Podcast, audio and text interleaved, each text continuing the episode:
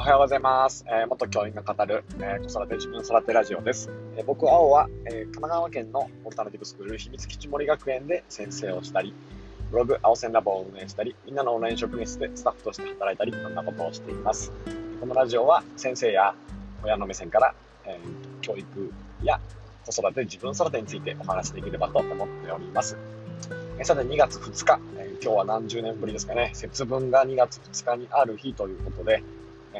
と、秘密基地森学園の方でも、えー鬼のお面アートをしてみたり、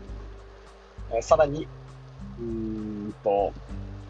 なんだろう、節分のね、豆まきをちょっとしたり、えーしたいなっていうふうに思っていて、ねえーついてその準備しながら、またね、一人一人の学びを支えられたらなというふうに思っています。え神奈川県、ちょっと今日はすごい雨で、ね、朝、夜中かな、結構、起きる直前ぐらいになんか嵐のように風が吹いていたり、で、一旦止んだんですけど、今もまた雨が降っていて、ね、葉山までの道のりも雨の中進んでいます。ちょっと車の雨の音が入ってしまうかもしれませんが、よろしくお願いします。えーあと、クラブハウスで、えっと、5時半からですね、えっと、青線ラボっていうブログと名前、同じ名前で、えっと、ちょっとね、えっと、番組的なことをやらせてもらえたらなって思うんで、あのーなんだろう、対し、対してというか、ね、えーすごい真面目な話ではなくて、ここで話してるような話ではなくて、もうちょっとゆるくね、えーゲスト呼んで人と繋がれたらいいなと思って、先生だけじゃなくて、いろんな業種の人呼んで、ゆるく繋がっていけたらいいと思うし、読んでる本や、えっ、と、絵本の紹介なんかもしたいなっていうふうに思ってるので、まあ、ちょっと今日試しに、えっ、と、一発目やってみたいと思いますので、5時半からもしお時間あれば、お付き合いいただけたら嬉しいです。さて、えー今日のテーマは、読み聞かせの絵本の選び方というね、お話をさせてもらおうと思います。今日の、えっとゲストに来てもらう方にも質問をいただいてて、読み聞かせの絵本どうしてますかっていうふうに言ってくださってたので、今日はね、なんかそれに答える形で配信したいと思います。僕ね、読み聞かせの絵本はすごく、うんと、面白いなっていうふうに思っていて、何が面白いかっていうと、読み聞かせってすごい魅力があるんですよね。なんか子供が、その理論的じゃなくて感情面について、なんかすっとこう、注意を向けて、なんか自分の世界に没頭できたりとか、お話の世界に没頭できたりとか、なんかそういう良さがすごくあるなっていうふうに思っていて、で学級経営だけじゃなくて、ね、その子を理解する上でも読み聞かせっていうのは、ね、ほとんど今も毎週やってますし、低学年を持った時は結構毎日やってた年もありました。で、読み聞かせの絵本どうやって選んでるかっていうのは大きくね、3つあります。その3つっていうのは、えっとですね、まずね、自分が手に取る機会を増やすっていうこと。そして、2つ目は、えっと、読む、絵本を読むっていうことを、えっと、なんだろう、行える。つまり、なんかリハーサルできる場所があるってこと。3つ目が、えっと、プロに聞くってことです。じゃあ1つ目ね。え1つ目は、えっと、要するに、1つ目なんだっけ？なんだっけが多いんですよね。1つ目、絵本を手に取る機会を増やすっていうお話です。で、この一つ目なんですけど、絵本を手に取る機会っていうのは、えっと、僕の場合はね、娘を図書館に連れて行ってました。これ、ね、あの、2週間に一遍必ず行く。多い年、去年なんか結構毎週行ってましたね。で、5冊チョイスして、読み聞かせする本チョイスして帰ってくるみたいな。で基本2週間あれば、なんか読めない日もあるので、2週間で6冊ぐらい目安に借りてきて、で、えっと、娘のも読むし、あの、学校でも、娘にも読むし、学校でも読むっていうね、なんかそういうサイクルを回し続けていました。やっぱり絵本って手に取って自分が読んでみないとわかんないことが多くて、なんかいいなっていう感触や感覚っていうのは人それぞれなので、ね、この子にぴったりの絵本でも違う子には全く合わなかったり、なんか知んないけど、うちのクラスを引きつけるのはこの絵本だなっていうのがあったり、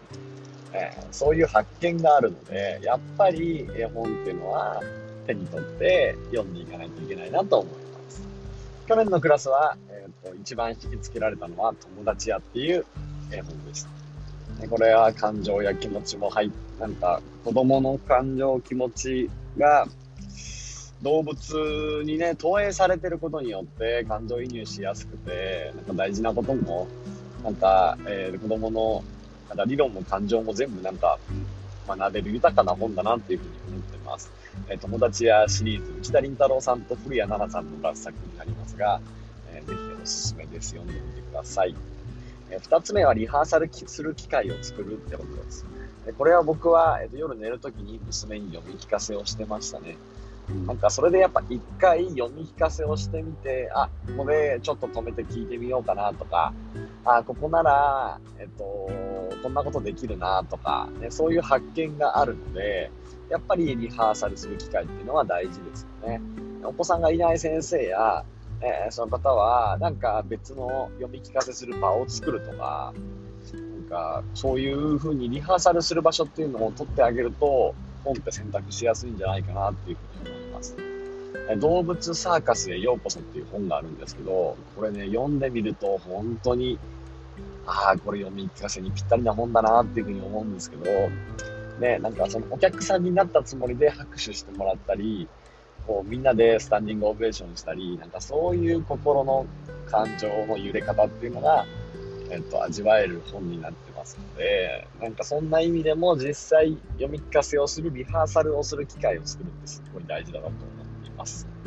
3つ目が、うんと、プロに聞くですよね。僕はなんか読み聞かせの先生としては、うん、やっぱり、えっと、八代さんっていう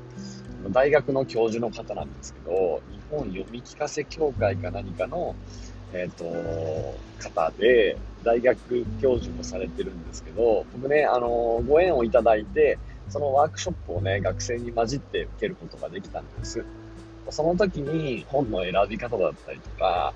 ね、自分がどう読むかとか、読み聞かせの一番のスタイルはってことも知ることができたし、あとは、えっと、北海道の先生をされていた石川慎さんですね。石川慎さん、今はいろんな先生の伴奏をしたり、えっ、と、ちょっとね、子供たちが大変な地域の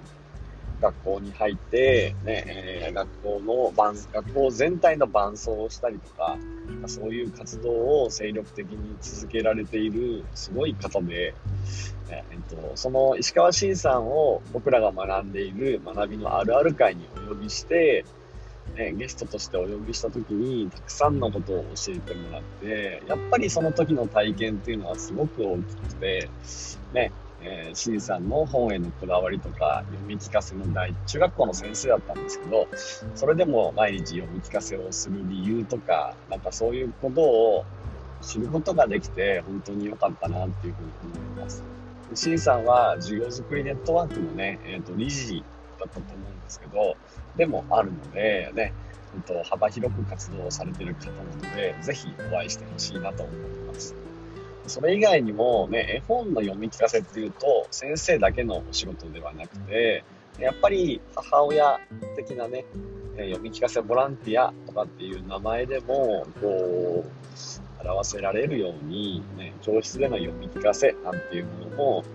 えー、すごく、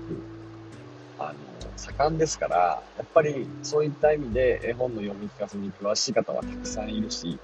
たくさんサイトもあるし、ね、えっ、ー、と、もしくは、ね、プロとして、仕事としてされてる方もいるので、そういうプロの方に聞いてみることが、ね、選書のしやすさにつながっていくんじゃないかなっていうふうに思いました。ということで、今日は絵本の読み聞かせ、ね、えっ、ー、と、絵本の選び方というお話をさせてもらいました。